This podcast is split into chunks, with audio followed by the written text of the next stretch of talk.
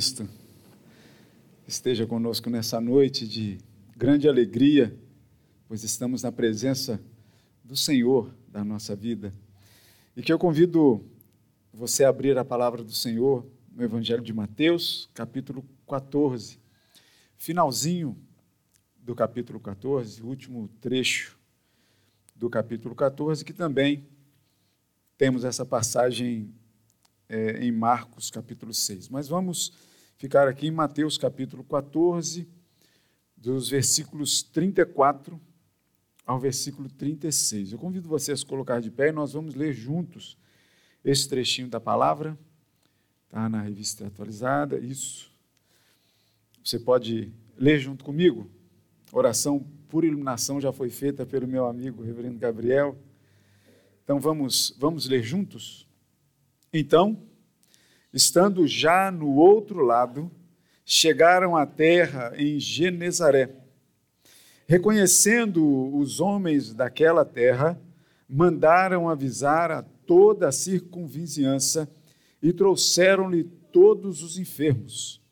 E lhe rogavam que ao menos pudessem tocar na orla da sua veste, e todos os que tocaram ficaram sãos. Louvado seja o nome do Senhor. Você pode se assentar. Hoje nós vamos falar sobre duas tarefas e uma graça extraordinária. Duas tarefas e uma graça extraordinária. As duas tarefas que, que nós vamos falar aqui, elas é, giram em torno de um nome. Assim como a extraordinária graça que nós também vamos conversar sobre ela gira em torno de um nome só. E nome a gente falou no domingo é, passado aqui pela manhã, né, no livro de Hebreus, sobre a vida de Isaac, lembram, né? É, do porquê desse nome e tudo mais. Mas quando nós partimos para o texto do Evangelho, que é a boa nova, né, o anúncio dessa boa nova, qual é o anúncio da boa nova? Que aqueles anjos né, disseram: Eis que vos trago boa nova que será de grande alegria para todo o povo. Que anúncio da boa nova é essa, senão o nome que está acima de todo nome, Jesus Cristo. Não é novidade para mim, não é novidade para você.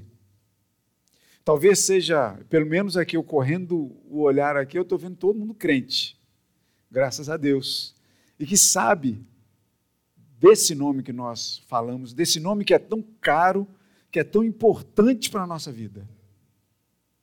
Talvez uma pessoa que esteja assistindo este culto transmitido é, ao vivo não tenha o mesmo conhecimento que nós. E vejamos né, que o nosso conhecimento de Jesus, ele nos é dado como um presente, como uma extraordinária graça, mas o nosso pensamento é limitado sobre este nome. De alguma forma, o nosso pensamento é, é limitado. Até porque a gente acabou de, de, ler aqui na Confissão de Fé de Westminster que a gente tem um coração que é, a palavra mesmo diz, né, que é desesperadamente corrupto. A gente somos inúteis, é o traje a rigor década de 80. É. Mas é, desse nome que nós, que nós falamos aqui, a gente percebe nesse texto aqui que esse nome que nós cantamos desde o primeiro louvor, e eu fui prestando atenção em cada louvor que a gente cantou, a música nova, inclusive, né, repete num trechinho final dela, Jesus, Jesus, Jesus.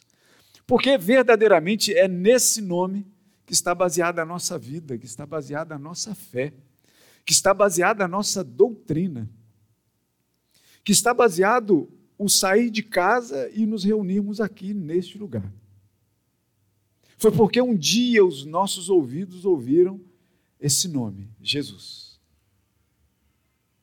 E não somente ouvimos, mas esse nome foi transportado para dentro do nosso coração, para dentro da nossa vida, de forma a fazer com que hoje nós nos consideremos cristãos por causa do nome de Jesus Cristo. Esse nome que está acima de todo nome é o nome pelo qual nós nos reunimos, é o nome pelo qual nós movemos e existimos, como diz a palavra do Senhor. E quando nós percebemos aqui o impacto que esse nome tem na nossa vida e na vida de tantas pessoas que apontavam para Cristo no Antigo Testamento, ainda que não soubessem exatamente o nome terreno que ele teria, Jesus. Porque esse nome Jesus era um nome comum na sua época. Não é, quando a gente fala que nós somos de Jesus, nós não estamos dizendo um nome único na vida e na história.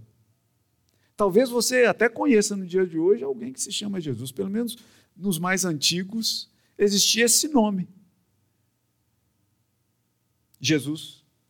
Por exemplo, né, teve um técnico do Flamengo aí que ganhou tudo aí numa época que deixou muita gente triste, inclusive eu, né? Que o nome dele era o quê? Jorge Jesus. Jesus é um nome comum. Jesus era um nome comum naquela época.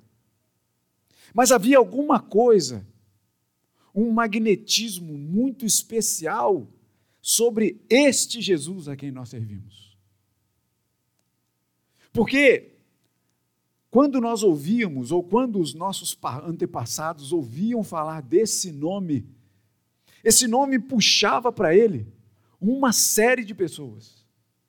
Como a gente lê nesse texto aqui. Jesus aqui, ele há pouco tempo havia terminado de multiplicar pães e peixes para uma multidão.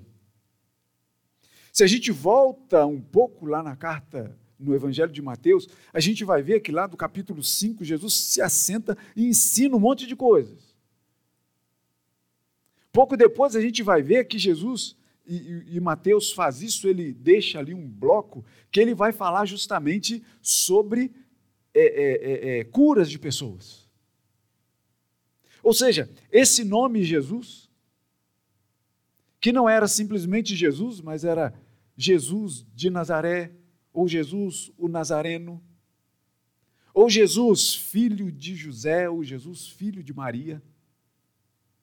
Esse Jesus característico que tinha nome comum à sua região e à sua época, ele multiplica pães e, e diz, depois né, de alimentar aquela multidão, disse para os seus discípulos: Olha, peguem um barquinho e passem para o outro lado do lago de Genezaré. E os discípulos vão, e Jesus então cumpre um, um, um, um hábito muito comum dele, que é estar orando. E a palavra diz no versículo 23 do capítulo 14, que, despedidas as multidões, Jesus subiu ao monte a fim de orar sozinho. Em caindo a tarde, lá estava ele só. Muitas vezes é vida de pastor, né? talvez muitas vezes vida de, de gente comum, como cada um de nós somos. E o barco longe, Jesus então vai até ele, esse episódio né, contado aqui no Evangelho de Mateus, vai, caminha sobre o mar, aquela história de Pedro, vem para fora do barco, Pedro, Pedro submerge, Jesus está ali para poder pegar Pedro e salvá-lo. Quando eles chegam do outro lado, e o texto começa dizendo: Então, estando já do outro lado, chegaram à terra em Genezaré, que fica uma distância a mais ou menos 100 quilômetros de Jerusalém. Aquele lugar de adoração, lembram? A capital. E estando ele lá junto com seus discípulos, chegando ali de barquinho, os homens daquela terra reconheceram Jesus. Fica uma primeira tarefa aqui para gente. E aí você pode já pensar aí com você, dizendo assim: Mas, pastor, essa tarefa eu já cumpri. Reconhecer Jesus na sua vida. Não como esses homens aqui reconheceram, ou tão somente como eles reconheceram.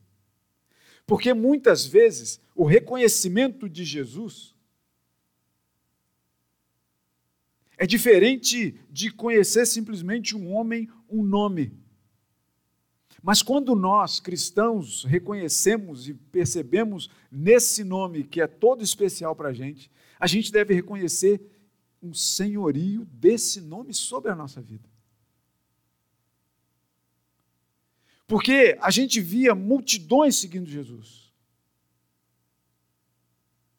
Muitas dessas pessoas, dentre as multidões, estavam ali por curiosidade, estavam ali para ganhar algum benefício, estavam ali para serem curadas de algumas coisas, porque sabia da história dele. Afinal de contas, esse Jesus, esse Jesus, nome comum, esse Jesus, ele tinha devolvido a alegria para uma festa quando ele transformou água em vinho. Esse Jesus, ele curou cegos no caminho de Jericó. Esse Jesus, chegaram é, é, é, é leprosos para ele pedindo: Senhor, tem misericórdia de nós. E o Senhor curou essas pessoas.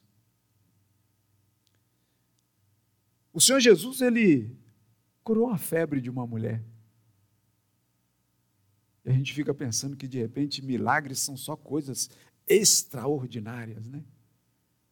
Coisa simples que Jesus faz muitas vezes na nossa vida. Reconhecer Jesus não é simplesmente entender que esse nome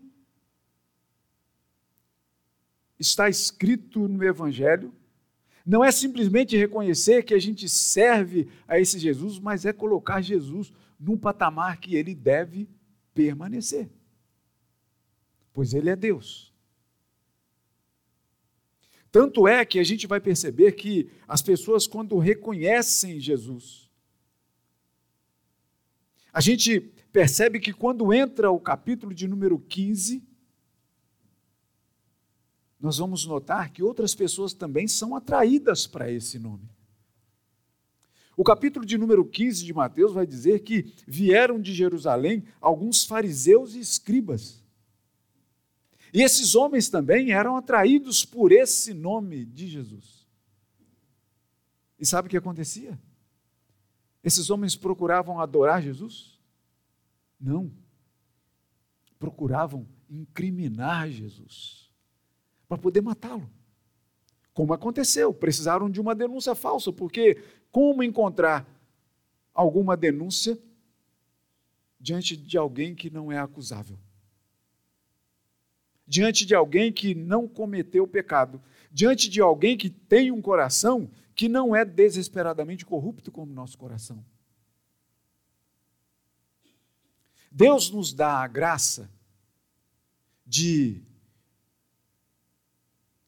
de a gente dizer que nós convertemos ao Senhor. A gente sabe, doutrinariamente a gente sabe que nós que fomos resgatados para esse nome, não é? Mas na verdade, Deus nos dá esse prazer de dizer assim: olha, eu conheci a Jesus quando eu tinha, sei lá, quantos anos. Ou então, quando aconteceu isso, isso, isso na minha vida, foi quando eu aceitei Jesus. Não é verdade uma coisa comum que a gente faz? Deus nos dá a graça de pensar assim, apesar de saber que somos nós que fomos resgatados por causa desse nome. E quando nós, a primeira tarefa então é reconhecer Jesus quem Jesus é. Não é um nome simples e qualquer, mas é um nome que está acima de todo nome. O nome que nós devemos cantar e louvar acima de todas as coisas, como fizemos aqui já hoje. E se você percorrer todos os, os cânticos que nós cantamos aqui hoje, eu fui percebendo, porque a mensagem já estava né, na cabeça. E aí eu fui percebendo em cada um deles, falando assim: olha, a gente está certo. A gente está no caminho certo. As nossas músicas estão teologicamente corretas, porque a gente está louvando o nome que tem que ser louvado. Nós não estamos falando e, e, e chamando a atenção para a nossa vida. Mas a gente percebe que até nas nossas músicas que louvamos, a gente, e, e tem que ser assim mesmo, honra a quem deve ser toda honra, glória e louvor, né? A gente deve se colocar como servo e exaltar esse nome, Jesus.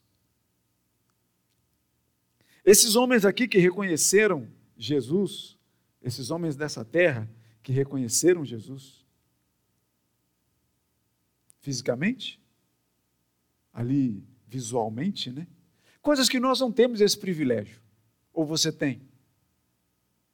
Ou por acaso você crê em alguma, algum desses desenhos é, é, de Jesus? Hoje eu desenhei Jesus duas vezes lá para as crianças hoje de manhã.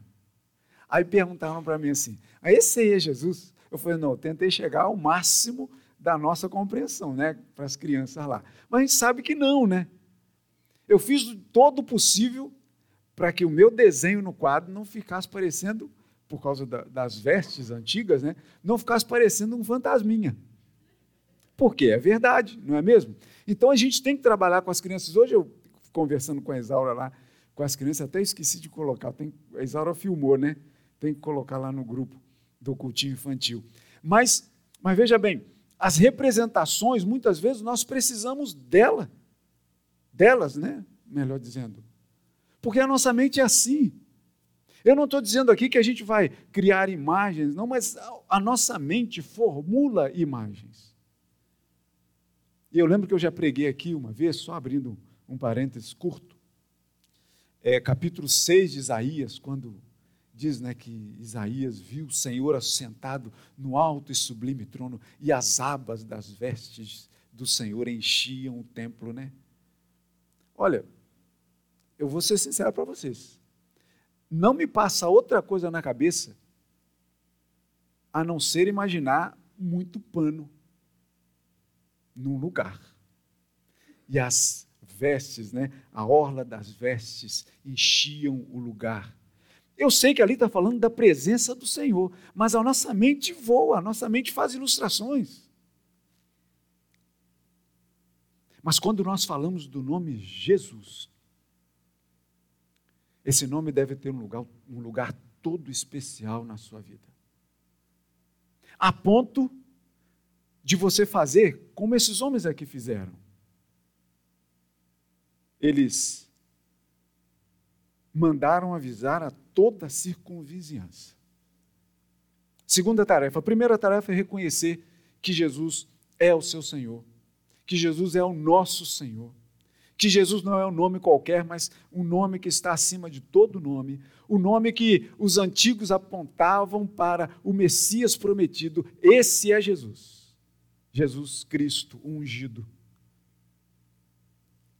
Essa é a primeira tarefa. Tranquilo? Estou falando alguma coisa difícil de a gente entender aqui? A segunda tarefa é a partir do momento que nós reconhecemos quem é esse Jesus, a gente anunciar esse Jesus. E aqui, a gente tem aqui a, a, esses homens dessa cidade, né, do lugar ali, mandaram avisar que Jesus estava chegando aqui. Qual é a sua circunvizinhança? Qual é o seu alcance? Onde você está de segunda a sábado?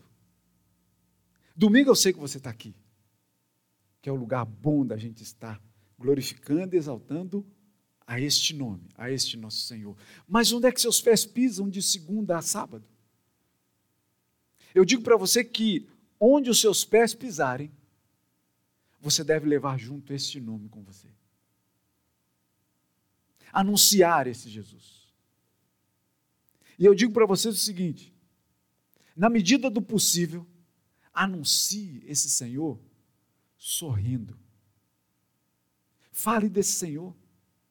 Afinal de contas, você tem ou não prazer em ter esse nome junto com você? Se a coisa é prazerosa, fale desse Jesus. Se você está se divertindo, fale desse Jesus. Não há limites para você falar desse nome. Onde os seus pés estiverem, qual é a sua circunvizinhança? Qual é o seu limite? Onde você vai? A gente ouviu há pouco tempo aqui o, o reverendo Gabriel e a Nina retornando de, de, um, de uma viagem, que ele falou que ele viu lá gente anunciando não, Senhor Jesus, nas vias da cidade. Qual é o meu limite? Qual é o seu limite? Esses homens anunciaram Jesus e, e, e veja bem,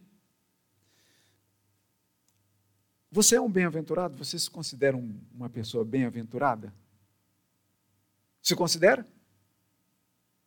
Não, se você não se considera, você pode responder assim, não tem problema. Eu estou perguntando aqui, sinceramente para você, né? Porque talvez você, você fique até mal. O que é ser bem-aventurado? Eu estou perguntando, você é uma pessoa feliz? Aí, de repente, você pensa assim, não, bem-aventurado está na Bíblia, então eu sou, né? Mas quando fala de pessoa feliz, de repente eu não sou tanto assim, né? Mas eu digo para você o seguinte: ainda que a vida tenha pregado a você tanta peça, e você esteja passando por tanto vendaval hoje, que de repente para você está sendo difícil sorrir. Talvez você esteja passando por um momento que talvez não seja um momento de um dia, de uma semana, de alguns momentos de tristeza. Talvez você tenha acompanhado anos de tristeza na sua vida por alguma causa que tenha te causado tristeza ou que está te causando tristeza. Mas o que eu digo para você é o seguinte: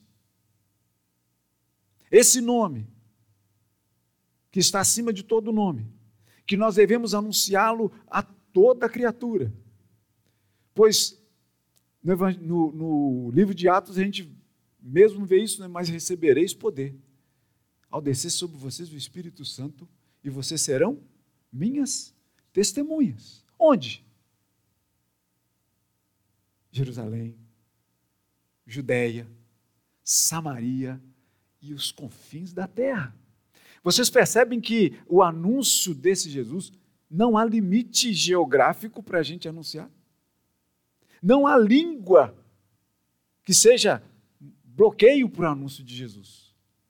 Você pode falar Jesus, você pode falar Jesus, você pode falar Jesus. Eu não sei se. Quem fala é, espanhol aí? É Jesus? Sei lá. Hã? Jesus? Jesus? Jesus? Aí, tá, aprendi mais um. Não falo nada de espanhol, não. Só com, com o diácono Pedro, que às vezes a gente, né, a gente joga um portunhol fora aí. Mas você pode falar, não há limite de linguagem, porque toda língua confessará, todo joelho se dobrará. Não existe nação, reino que não vá reconhecer esse nome: Cristo Jesus, o nosso Senhor. E esses homens então anunciaram. E o que, que eles anunciaram na circunvizinhança? Jesus, a gente sabe que Deus é onipresente, não é? Mas perceba que quando Jesus chegou nesta terra, e que a gente canta, né, que ele abriu mão da sua glória, inclusive ele abriu mão, sabe de quê? Fisicamente falando, da sua onipresença. Jesus estava aqui, na margem aqui desse barquinho, mas não estava fisicamente na circunvizinhança.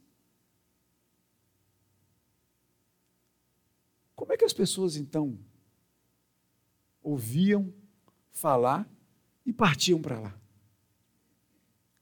Porque esse nome é transformador. Esse, esse nome deve ser aglutinador, deve chamar para si. Quando nós falamos que somos cristãos, a nossa vida deve ter um, uma direção só a direção de Cristo Jesus, o nosso Senhor. Por mais que a gente já tenha feito aqui o nosso momento doutrinário dizendo assim, olha, a gente não, a gente é inútil. Porque a gente sabe muitas vezes a direção a trilhar, não é? Agora vai dizer que de vez em quando nossos pés não resvalam que a gente deveria ir naquela direção e de repente a gente está caminhando para cá ou para cá. Isso acontece com cada um de nós.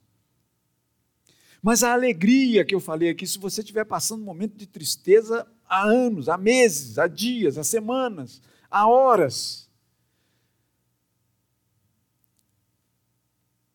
há uma alegria dentro de você que ninguém pode tirar. Porque a alegria do nome de Jesus, eu disse aqui já no sermão passado, se eu não me engano, que você pode, meu irmão, eu não estou dizendo aqui que você eh, tendo esse nome junto com você, que você vai se ver livre de toda e qualquer doença, que você vai se ver, as suas finanças vão estar em dia, que você não vai ter problema mais de, de, de doença. Eu não estou dizendo isso aqui, não. Você vai porque nós somos humanos.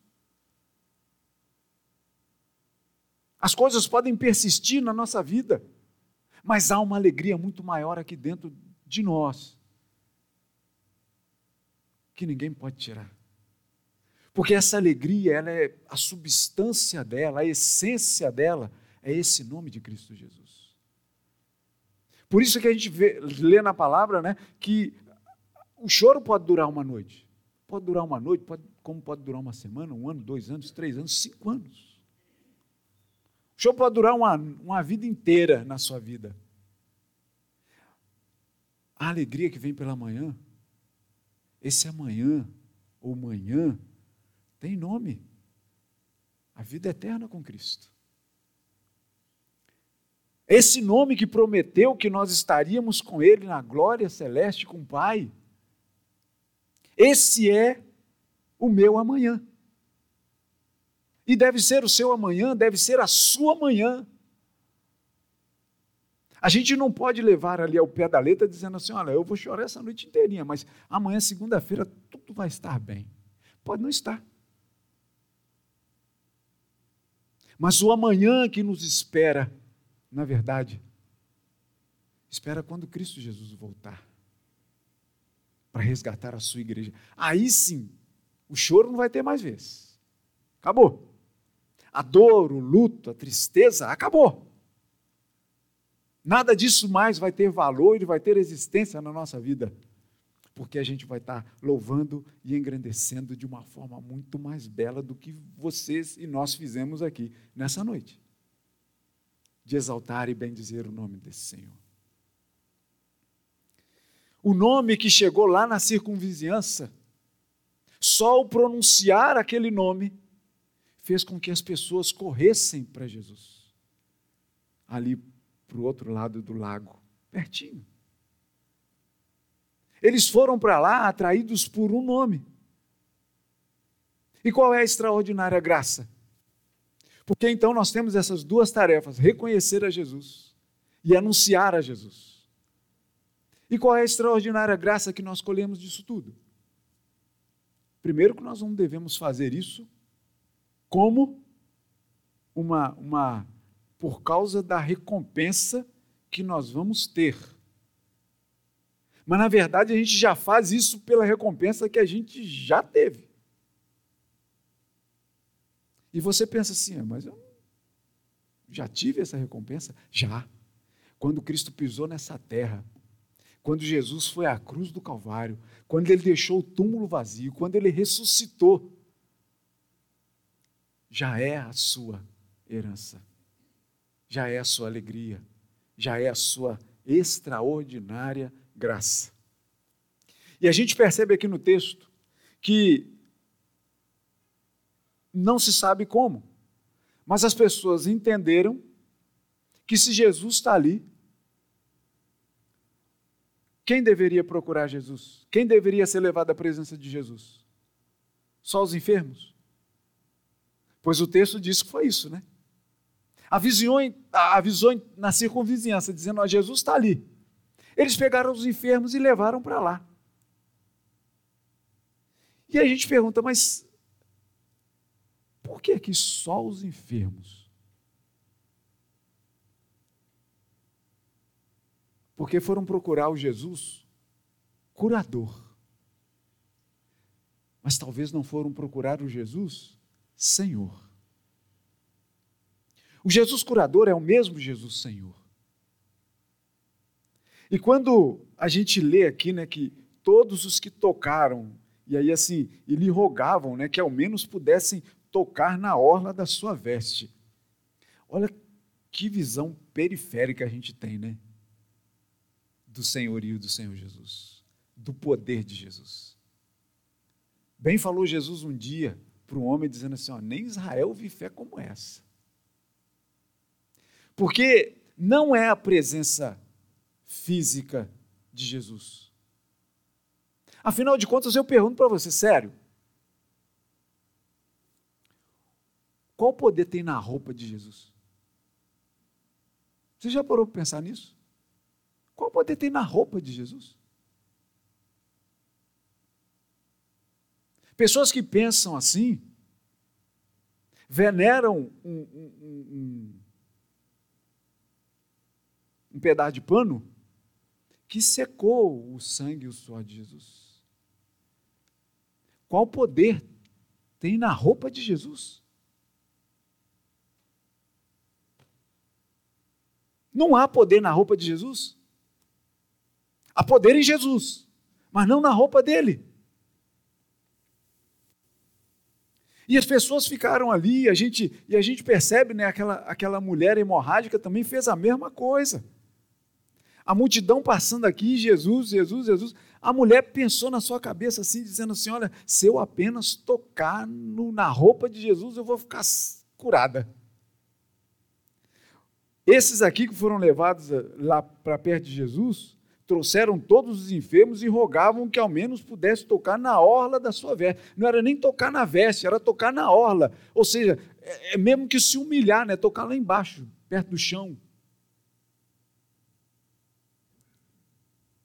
Deus vai dizer para a gente assim, o seguinte: olha só. Os verdadeiros adoradores adoram em espírito e em verdade. Aquele homem que chegou lá para Jesus e disse assim: ó, vai lá curar meu moço, que está à morte. E Jesus então falou assim: tá, eu vou lá contigo. E o homem retruca e diz assim: não, não, não, não, eu não sou digno, olha aí, né, servo inútil. Eu não sou digno nem do Senhor pisar na minha, na minha casa. Mas manda com uma palavra e meu servo será salvo. E Jesus fala: vai, vai, vai. Teu moço está bem. Percebe que não precisa tocar? Eu, quando. Eu vou, vou trazer. Hoje eu não trouxe história de Gouveia ainda, né? Lá da cidade de Minas.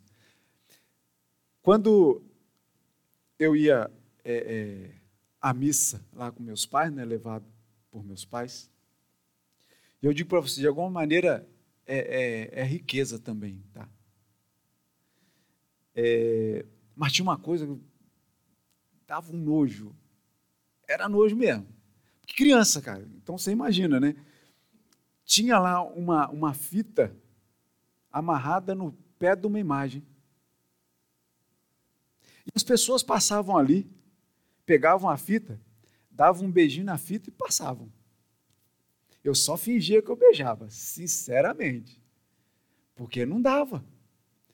Mas para mim aquela fita tinha alguma coisa de especial. Eu só recebia meia benção, né? Porque eu não encostava, eu não tinha coragem. Eu não tinha coragem. Mas que poder tem naquela fita? É a mesma coisa das pessoas que acham que tocar na veste de Jesus, iria curá-las de alguma coisa. Eu pergunto assim: quem não conseguiu tocar? Será que Jesus não teve misericórdia dessas pessoas? Quem no seu coração sabia quem era Jesus? E que no seu coração creu, como nós ouvimos e lemos na palavra, né? E que no seu coração creu que Deus o ressuscitou dentre os mortos, será salvo. Nós cremos isso ou não? Eu digo para vocês, por acaso, esse lugar aqui, você passar aqui, chegar aqui, passar a mão nessa cruz aqui, vai te trazer algum benefício?